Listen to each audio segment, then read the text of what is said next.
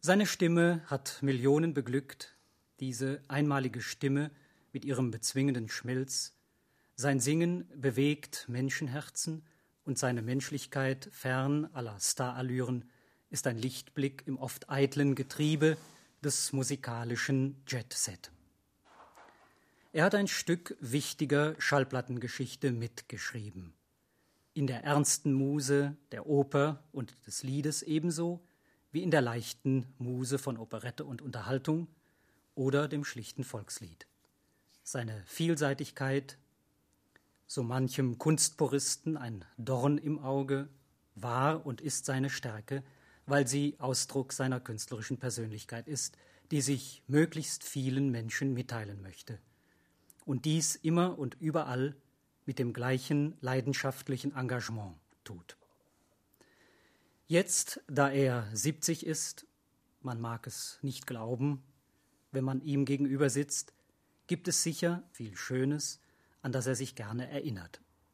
Ich freue mich ganz besonders, dass wir ihn in seinem schönen Dürener Haus gegenüber sitzen dürfen, dass wir ihn begrüßen dürfen vor den Mikrofonen der Deutschen Welle, des Senders, der seine Stimme seit drei Jahrzehnten in die ganze Welt ausgestrahlt hat. Begrüße sehr herzlich Rudolf Schock. Herr Schock, sind Sie mit Ihrem Leben zufrieden und würden Sie es noch einmal so leben wollen? Ja, ich bin eigentlich sehr zufrieden, muss ich sagen. Ich hätte mir ja als Junge, als Kind und auch später als junger Mann nie erträumen lassen, dass ich jemals eine äh, solche Karriere als Sänger machen würde. Überhaupt, ich habe es mir nicht mal erträumen lassen, dass ich vielleicht Sänger werden könnte. Und äh, da habe ich ja so viel eigentlich erreicht, dass man damit wirklich schon zufrieden und glücklich sein kann. Ganz abgesehen davon äh, waren wir eine äh, sehr eine Familie, die schon als Kind in meiner Kindheit, wir haben zusammengehalten, wir Kinder, wir waren arm.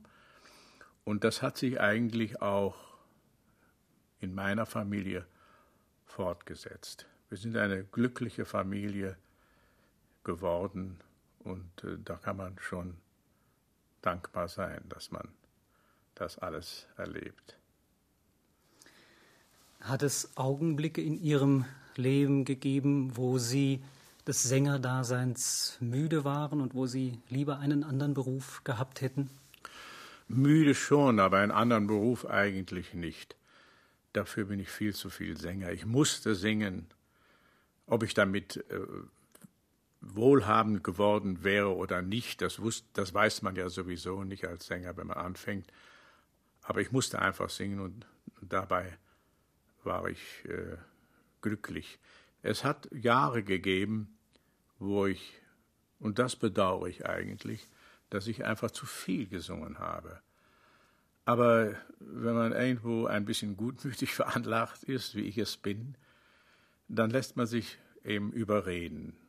Und ich kann mich äh, entsinnen, ich habe oft Urlaube gehabt, vielleicht nur im Jahr mal 14 Tage oder drei Wochen wo ich dich also wirklich gebraucht hätte. Und dann kam äh, die Plattenfirma oder die Oper oder das Fernsehen oder Film oder was auch immer. Ja, aber können Sie nicht dann noch ein Jahr? Ich sagte, dann mache ich aber doch mal Ferien. Aber dann, dann, machen Sie die zwei, drei Tage noch vorne und dann hat sich das, gut, dann habe ich gesagt, in Gottes Namen, also machen wir das. Und dann kam der, der Nächste und sagte, ja, wir haben aber doch die eine Forschung, können Sie uns sehen. Die, die ist doch gerade da am Schluss Ihres Urlaubs, da können Sie doch zwei, drei Tage früher. Und so schmolz der, der Urlaub also immer mehr zusammen.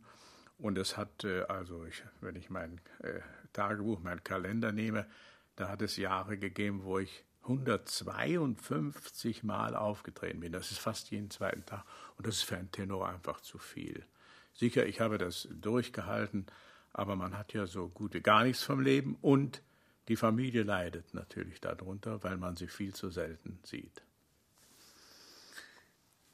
jedes Lebensalter hat ja seine eigene Perspektive. Was würden Sie aus Ihrer heutigen Sicht für wichtig halten und vielleicht jüngeren Menschen ans Herz legen?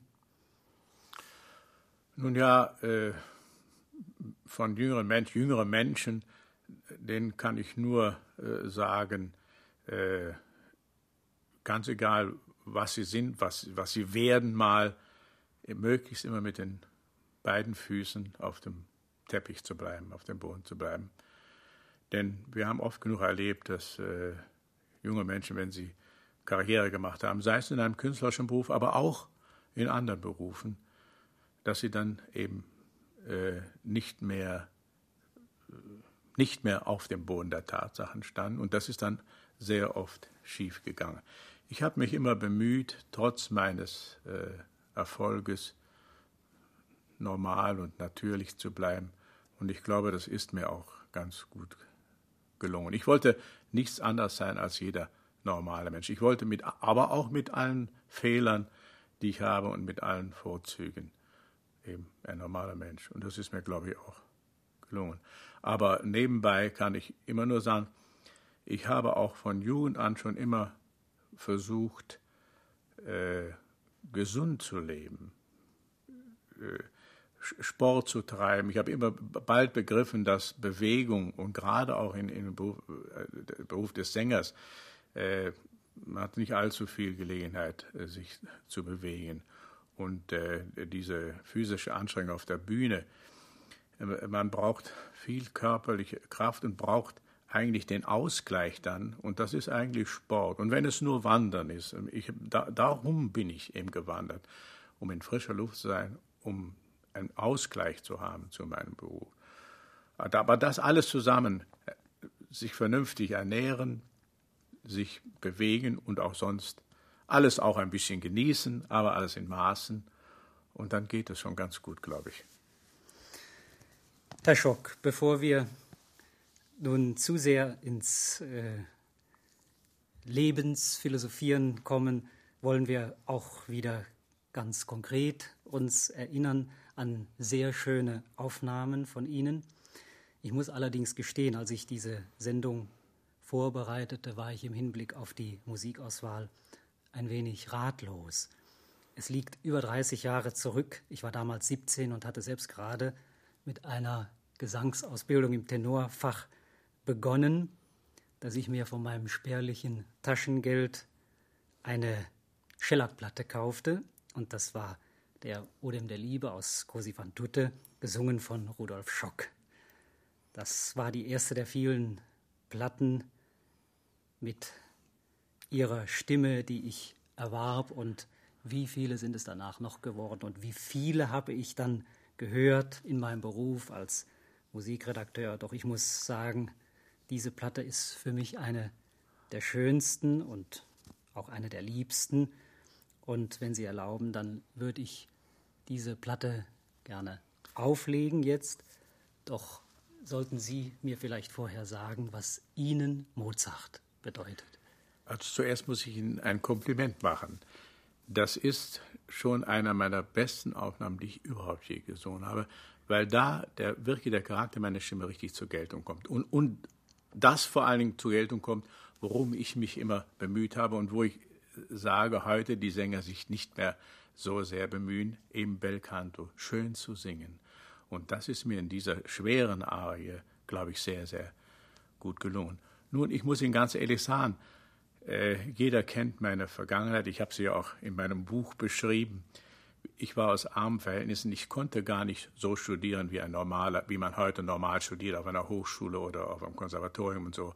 Ich habe halt ein bisschen Gesang studiert, ein bisschen Musikunterricht gehabt.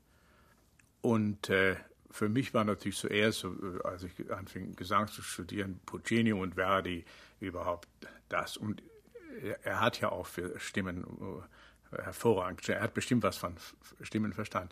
Als ich dann nach Braunschweig kam, da gab es diesen Generalmusikdirektor Ewald Lindemann und der sagte zu mir, lieber Freund, Puccini, Verdi, ja, wunderbar, das werden Sie auch immer singen, aber Sie sind Mozart-Sänger. Sie müssen Mozart singen. Und ihm habe ich sehr, sehr viel zu bedanken. Er hat mir wirklich Mozart näher gebracht. Und ich glaube auch, eine, meine schönsten Erfolge waren Mozart, der Octavio zum Beispiel, obwohl das, die Rolle nicht so interessant ist, aber diese beiden Arien, ja, ich, ich äh, kann nur sagen, also ich, ich war selber immer so erschüttert, wenn nach, einer, nach dieser ersten Arie äh, Dalla sur Pace oder Nur ihrem Frieden weite ich mein Leben, wenn ich diese Arie gesungen habe, und ich habe sie, glaube ich, mit innig gesungen, weil ich gar nicht anders singen kann, und dieses Nachspielen dann, das war sowas von so einfach, aber doch so, so es ging so tief irgendwie. Das ist ja bei Mozart überhaupt so. Die, die Musik kommt einem ganz einfach vor, aber sie erschüttert einem, weil sie wahrscheinlich so einfach ist. Haben Sie überhaupt einen Überblick, wie viele Platten und Rundfunkaufnahmen Sie in Ihrer, na, man muss jetzt schon sagen, über 50-jährigen Sängerlaufbahn ja, gemacht haben? Nein, ich weiß es wirklich nicht genau. Aber ich sage, wenn ich meinen Schrank ansehe, ich sage immer, es sind mindestens, wenn Sie die Platten nebeneinander stellen, das sind es sieben Meter.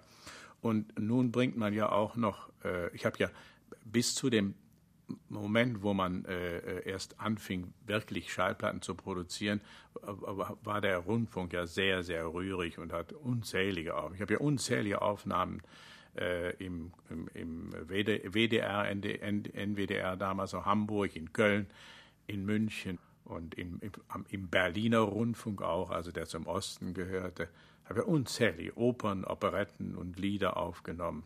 Und ein großer Teil, äh, der wird ja Gott sei Dank, muss ich sagen, äh, auch auf Schallplatte noch herauskommen.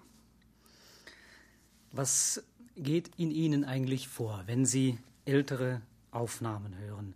Denken Sie dann schon einmal, ach, das ist mir aber damals großartig gelungen oder vielleicht auch dieses oder jenes würdest du heute anders machen, vielleicht sogar schade, dass die nicht so gelungen ist, weil ja doch die Schallplatte auf der einen Seite äh, ein Stück künstlerisches Leben festhält, aber auf der anderen Seite auch unerbittlich festhält. So ist es. Äh, es gibt sicher nicht so allzu viele Aufnahmen, wo ich äh, gesagt habe, da, wo ich also restlos glücklich war. Aber wenn ich sie mir dann im Nachhinein, sagen wir, die Aufnahmen auch angehörte, wo ich geglaubt habe, ach, das hätte sie vielleicht doch besser singen können. Wenn ich dann, wenn eine Zeit lang verstrichen ist oder vielleicht so, sogar Jahre, dann war ich dann eigentlich doch ganz zufrieden. Und das Tolle ist ja, ich, ich sage immer, wenn, wenn das äh, jemand sich Mühe machen würde, wahrscheinlich würde ich ins Buch der Rekorde kommen mit meinen unzähligen Aufnahmen. Aber ich kann behaupten, also, dass ich nie einen Termin abgesagt habe auf Schallplatten. Und das, das haben die Schallplattenfabriken mir natürlich unheimlich angekreidet. Und ich habe ja die Hälfte meiner Karriere wirklich vor dem Mikrofon gestanden. Und ich kann mich sogar entsinnen, wir hatten mal einen Aufnahmetag mit äh, Josef Metternich, Duette.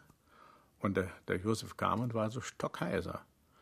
Und dann habe ich, das Orchester wird, muss ja bezahlt werden, das ist also ein, ein teures Absagen für, für die Firma. Dann habe ich gesagt, so Kinder, was habt ihr für Noten da? Ja, Othellos Tod. Ich habe Othellos in meinem Leben nie gesungen, ich habe es natürlich oft gehört. Ich habe eine kurze Pause gemacht, dann habe ich äh, Othellos Tod aufgenommen. Und wenn ich mir die anhöre, muss ich sagen, die ist nicht schlecht, obwohl ich von Natur aus natürlich kein Othello bin. Sie haben den Namen Josef Metternich genannt. Äh, eine Aufnahme, zu der Sie sicher nach wie vor stehen und ich glaube auch stehen können. Sie haben sie unter anderem für Ihre große Fernsehsendung, ich erinnere mich gern, ausgewählt, ist das Duett in heiliger Stunde aus Macht des Schicksals von Giuseppe Verdi. Zusammen mit Josef Metternich, das Duett. Ich glaube, Sie haben Verdi immer sehr gerne gesungen. Ja, ich sagte es schon am Anfang, Verdi hat wirklich was von Stimmen verstanden.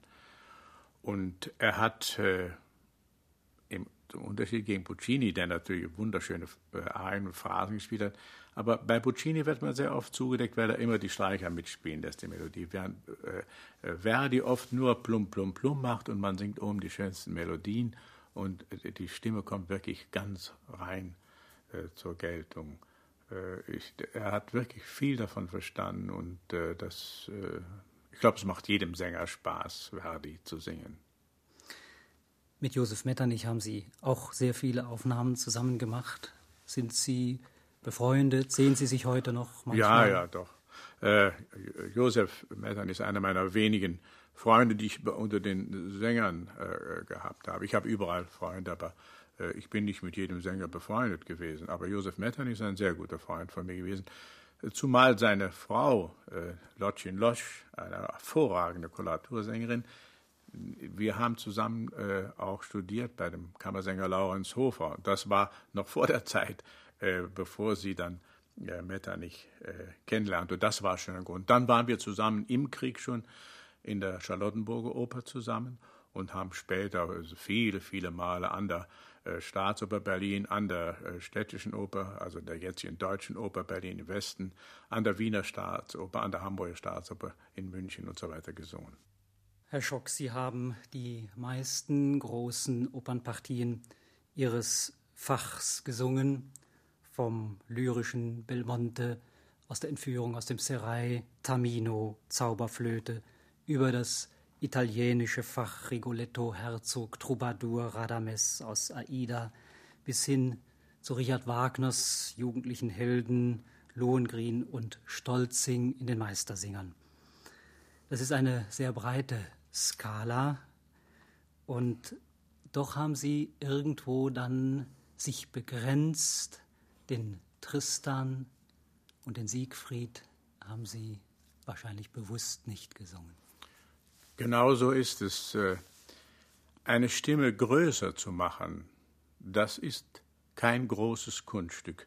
Ich könnte Ihnen Fälle sagen, wo ganz lyrische Tenore, wo man, wo man gesagt hat, um Gott, der kann nie in Wagner singen, die haben äh, auf unnatürliche Weise, möchte ich sagen, fast äh, die Stimme größer gemacht und haben dann ein paar Jahre dieses Fach gesungen. Aber sie können eine Stimme, wenn sie sie mal groß gemacht haben, nie mehr zurücknehmen. Und das habe ich mit äh, Freunden und mit meinem Produzenten damals von Schallplattenfirma äh, Fritz Ganz, mit dem ich sehr freundschaftlich verbunden war und der sehr, sehr viel vom Singen verstand. Das haben wir uns sehr genau überlegt. Und wir waren uns klar, wenn ich in das Fach, und ich hatte Angebote, das zu machen, Siegfried zu singen und alles, äh, wenn ich das gemacht hätte, dann wäre ich eigentlich für die für, für das Lied zum Beispiel und für Mozart und sowieso, aber auch für die Unterhaltung eigentlich verloren gegangen. Denn wenn Sie ein paar Jahre dieses schwere Fach singen, dann äh, ganz egal, ob Sie technisch gut singen oder nicht, es ist kaum mehr möglich, dann noch meinetwegen ein, ein Schubert-Lied zu singen, von einer Mozart-Arie überhaupt nicht zu reden, oder gar ein Gern habe ich die Frauen geküsst die Stimme ist einfach nicht mehr so variationsreich. Und das müssen sie gerade bei Liedern, oder, aber auch bei Operettenliedern oder anderen müssen sie schon das beherrschen. Sonst, können, sonst ist das nicht. Sonst produzieren das nur, sondern das muss ja vorgetragen werden und serviert werden, sagen wir mal nicht. Sie haben 1959 in Bayreuth den Stolzing gesungen. War das ein Höhepunkt in Ihrer Laufbahn? Äh, ganz sicher. Äh, aber es, äh, es gibt eigentlich mehrere Höhepunkte in einer Karriere. Das war sicher einer von, von den Höhepunkten. Denn schon allein diese Arbeit mit Wieland Wagner, äh, muss ich sagen, die hat mich äh, sehr befriedigt. Er war ein großartiger Regisseur und auch ein, ein Menschenführer, also sagen wir mal, er hat auch, auch eine Gestalt, er, der hat diesen, diesen Stolzing, nicht, dass er mich da irgendwie vergewaltigt hätte oder so, der hat mich das schon spielen lassen, wie ich wollte, aber mit ganz wenigen kleinen Dingen hat er mich wirklich äh, hingeführt zu dieser Partie. Und ich glaube auch, auch dass ich äh, auch darstellerisch die, diese Partie gemeistert habe. Und äh, mir hat das jedenfalls damals sehr viel Spaß gemacht. Bedeutet Ihnen auch die darstellerische Seite des Opernsingens etwas? Ja, nur. Ich, ich kann mir überhaupt nicht vorstellen. Äh, ein, äh, und darum haben mich auch immer die Partien am meisten interessiert, wo man eben auch äh, darstellerisch etwas äh, zeigen konnte. Das war äh, beim, beim Mozart zum Beispiel wo man glaubt, man steht und singt nur, aber der Octavio der muss gespielt werden.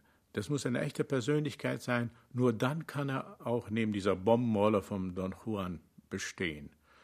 Ich habe zum Beispiel immer darauf bestanden beim Regisseur, dass am Schluss des ersten Aktes, dass er unbedingt mit dem äh, Don Giovanni fechten sollte. Nicht nur da, da steht, als wenn er die Hosen voll hätte und, und, und, und sich das an, sondern dass er wirklich mit ihm fechtet und als, Mann da steht. Oder in, im Don Carlos, wenn, wenn, der, wenn der Carlos zu der Elisabeth kommt, äh, der, der, er muss ja knien, das ist nun einfach geschichtlich so.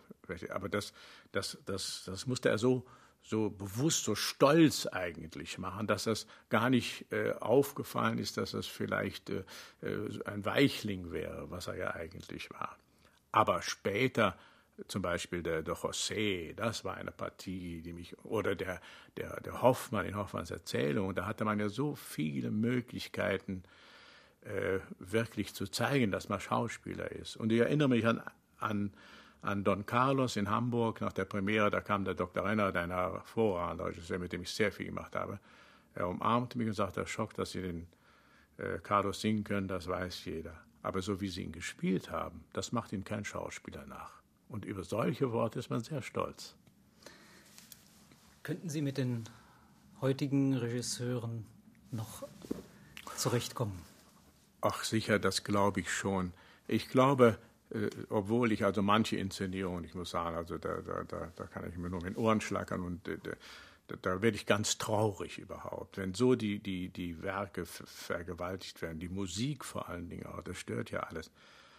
Aber es gibt schon äh, moderne und Sie sehen, äh, Kollo, mit dem ich sehr befreundet bin, der lässt sich auch nicht alles gefallen. Äh, dann würde ich eben wirklich sagen, nein, es tut mir leid, darauf verzichte ich. Ich hätte nie einen Siegfried im Smoking oder wie es da in Bayreuth geschehen ist, gesungen. Das wäre mir zu sehr gegen die Natur. Da, da, da, hätte ich mich für Richard Wagner geschämt, muss ich ganz ehrlich sagen. Nein, das hätte ich nicht gemacht. Aber es gibt auch heute gute Regisseure, modern, auch wenn sie manchmal ein bisschen über die Stränge schlagen. Ich habe jetzt einen Holländer gesehen in, in Bayreuth, und da war sicher manches was äh, Neues, aber es war immer noch an der Grenze und manches auch sehr wirkungsvoll, wenn es auch nicht immer dramaturgisch ganz stimmte. Herr Schock, Ihr Verhältnis zur leichten Muse ist Ihnen oft angekreidet worden von den ganz äh, strengen äh, Puristen, aber Sie haben sich nicht beirren lassen, sondern immer wieder auch mit Leidenschaft, kann man sagen, Operette gesungen. Ja, ich, ich käme mir wie ein Verräter vor, wenn ich plötzlich sagen würde, ich, ich halte nichts von dieser Musik von Kallmann, von äh, Johann Strauss und von Leha. Ich, ich, ich sagte ja schon anfangs, ich bin, ich habe kein normales Studium äh, gemacht mit Hochschule und Konservatorium, so, sondern ich bin halt äh, wie im Rheinland äh, aufgewachsen, äh, mit dieser Musik zuerst konfrontiert worden und habe die äh, gehört und lieben gelernt und habe sie halt so gesungen, wie man das so singt, wie das heute noch viele machen, wenn sie es Wolgalitören oder was weiß ich. Und so bin ich eigentlich zu der Musik gekommen. Und an den Stadttheatern war es selbstverständlich, dass der lyrische Tenor die, die Operette mitsang. Richtig Angst. Wied habe ich es ja erst in den 60er Jahren mal gesungen. Ich habe eigentlich gar nicht, ich habe neben äh, der Fledermaus, äh, Lucy Witwe, Zigeunerbaron, Land des Lächelns habe ich eigentlich kaum eine Operette auf der Bühne gesungen. Das ist das Komische.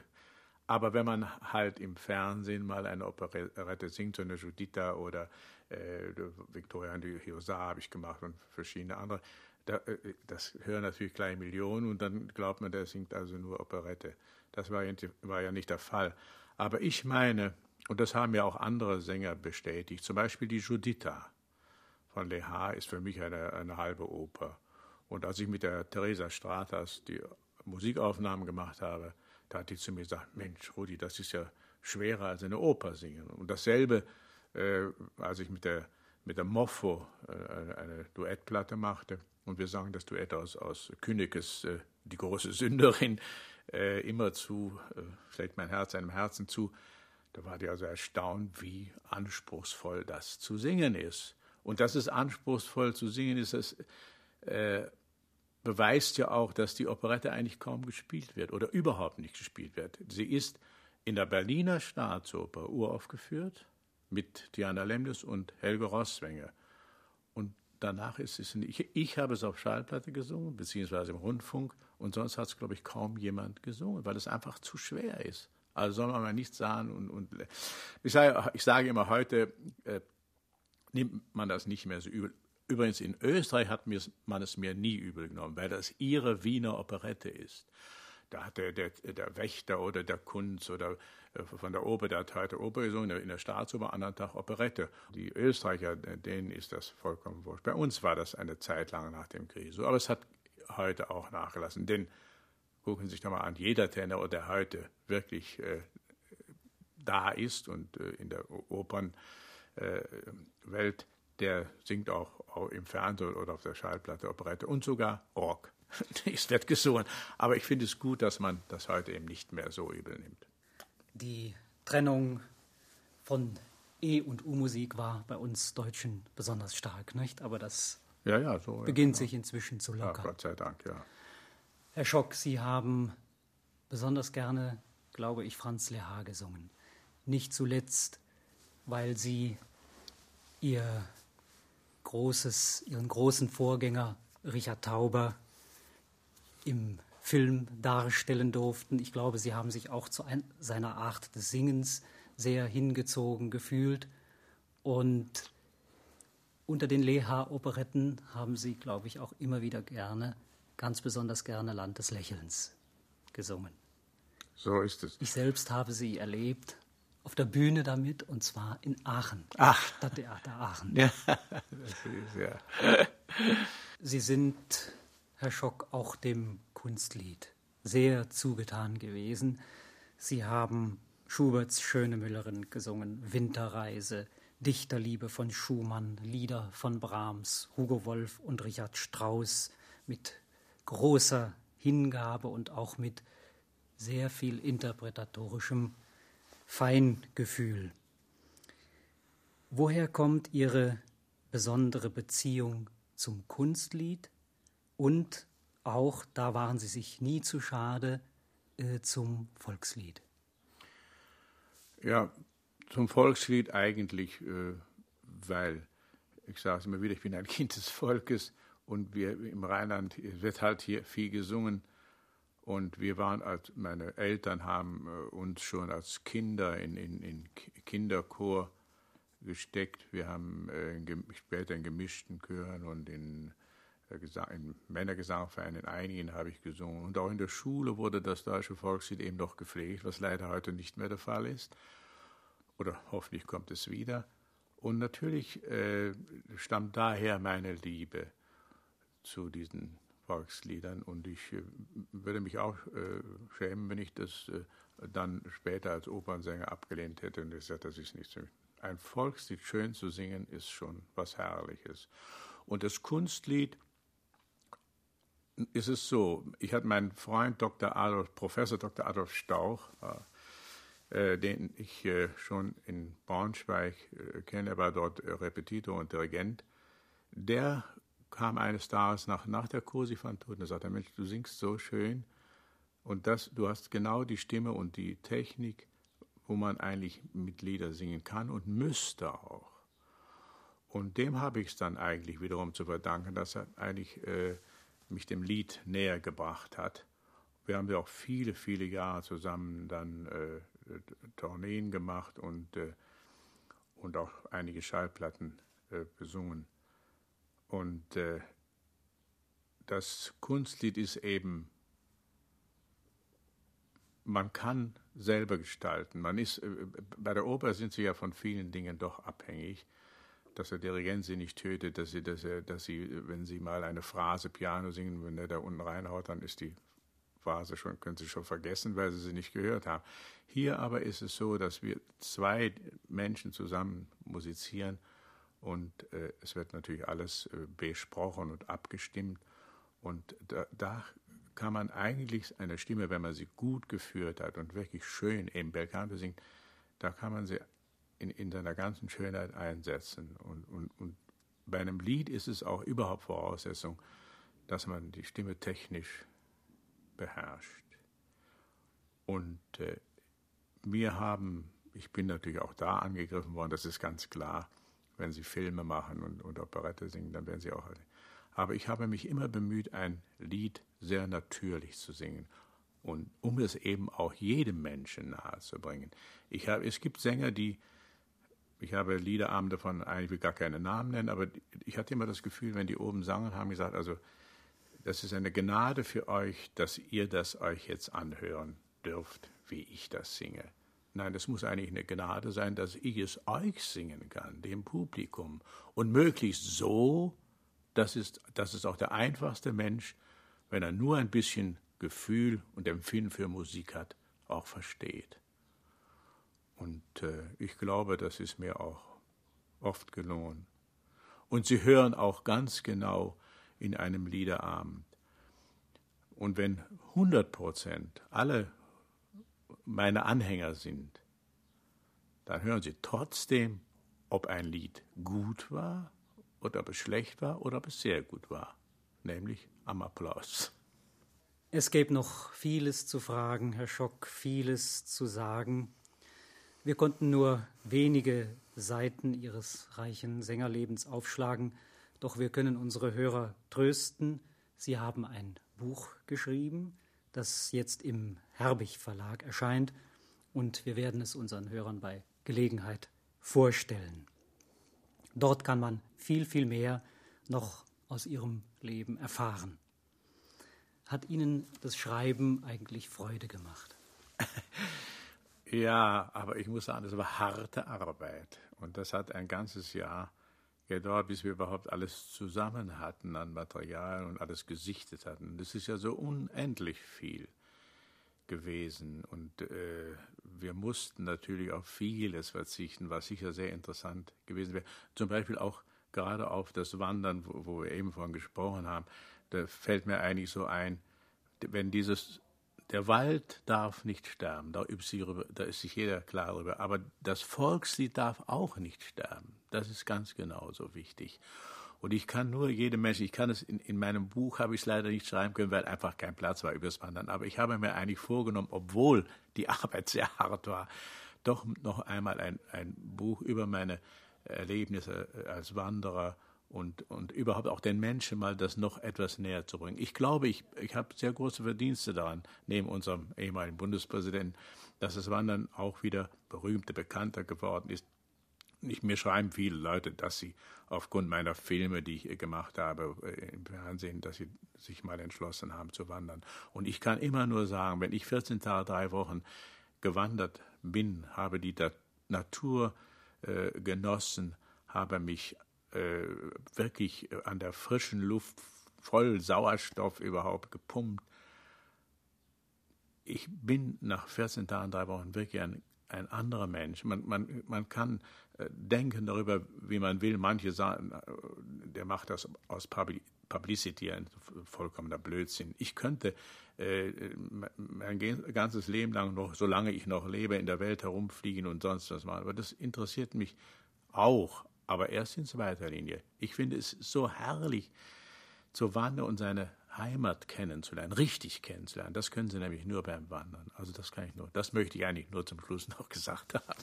Eine schöne Aufgabe. Hoffentlich kommen Sie dazu, dieses Buch zu schreiben.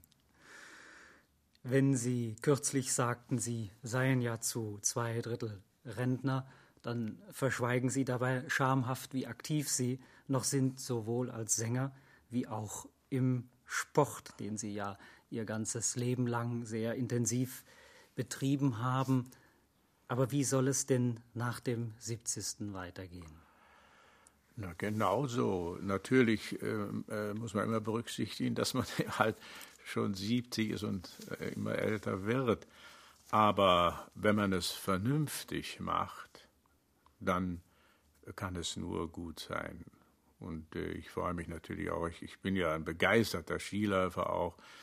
Ich weiß nicht, ich habe es schon einige Male erzählt, dass ich auch äh, schon viele Rennen äh, gewinne und schon sechs oder sieben Mal hier in Westdeutschland, also äh, westdeutscher Meister in meiner Altersklasse im Riesenslalom und Slalom war. Nein, auch, auch das ist auch wieder ein, ein Sport, der, der eben sehr naturverbunden ist und das ist äh, schon eine schöne Sache und da freue ich mich drauf. Und ich werde es weitermachen, solange es eben geht, nicht? Und wie ist es mit der künstlerischen Arbeit in Zukunft? Geht das auch so weiter wie bisher? Oder? Ja, natürlich. Ich äh, werde immer kürzer drin, weil ich mhm. natürlich auch äh, möchte ein bisschen das nachholen, was ich versäumt habe. Zum Beispiel Reisen. Reisen ohne zu singen. Denn beim Singen äh, sieht man ja doch nichts. Und das möchte ich ein bisschen noch, noch ein bisschen was von der Welt noch sehen. Aber ich würde äh, singen, solange es mir und dem Publikum Spaß macht. Und wenn es dem Publikum, Publikum keinen Spaß mehr macht, dann singe ich halt nur noch zu Hause oder, wenn einer mich hören will, auf meinen Wanderungen. Das ist nämlich auch sehr schön, wenn man müde wird und fängt an zu singen, da geht es doch mal so gut. Das sage ich immer meinen Mitwanderern. Also ich glaube, singen werde ich, solange ich lebe. Ihr Buch hat den Titel Ach, ich hab im Herzen drin. Ich nehme an, er spielt auf das Lied aus Schwarzer Peter von Norbert Schulze an. Äh, hat das einen, gibt es da einen besonderen Bezug? Ja, erstens mal, äh, natürlich, dieses Lied hat insofern, ich bin mit Norbert Schulze sehr befreundet. Er hat damals, als ich 1937 das in Braunschweig sang, in, in der Oper, war er anwesend und äh, hat mir damals bestätigt, wenn er gewusst hätte, dass es mich gegeben hat. Ich war ja erst ein oder 22 Jahre und ein ganz schlankes Bürschel, noch viel äh, schlanker als heute. Dann hätte er mich äh, für die Uraufführung äh, engagiert. Und dann viele Jahre später, 23 Jahre glaube ich später, hat er ja dann die Musik zu dem Film gemacht und dieses Lied wurde ja dann auch äh, wirklich äh, der größte Erfolg mit. Nein, es hat aber auch vielleicht persönlich damit zu tun, ich will da auch nicht lange von sprechen, weil ich es gar nicht kann, äh, einfach mit dem Tod meiner äh, Tochter. Äh, sie, ich habe mit ihr auch, äh, in, in, sie, hatte ja auch Gesang studiert, und ich habe mit ihr oft dieses Lied äh, oder dieses Duett in Konzerten gesungen. Sie hatte eine wunderschöne Stimme. Und äh, das ist vielleicht auch mit einem Grund, dass eben trotz allen Glücks und aller Freude, die ich erlebt habe, eben doch auch dieses Leid dazukommt. Und äh, ach, ich habe in meinem Herzen eben einen wundersamen Schmerz, aber der Schmerz war eigentlich nicht wundersam, sondern er hat sehr wehgetan. Wir wollen uns von unseren Hörern verabschieden, von Ihnen verabschieden, lieber Herr Schock, aber nicht ohne Ihnen für das begonnene neue Lebensjahrzehnt die herzlichsten Wünsche mitzugeben, dass Sie gesund bleiben mögen und uns noch lange Freude machen mit Ihrem Gesang. Ja, vielen Dank, Herr Falk, und auch dasselbe wünsche ich Ihnen. Dankeschön.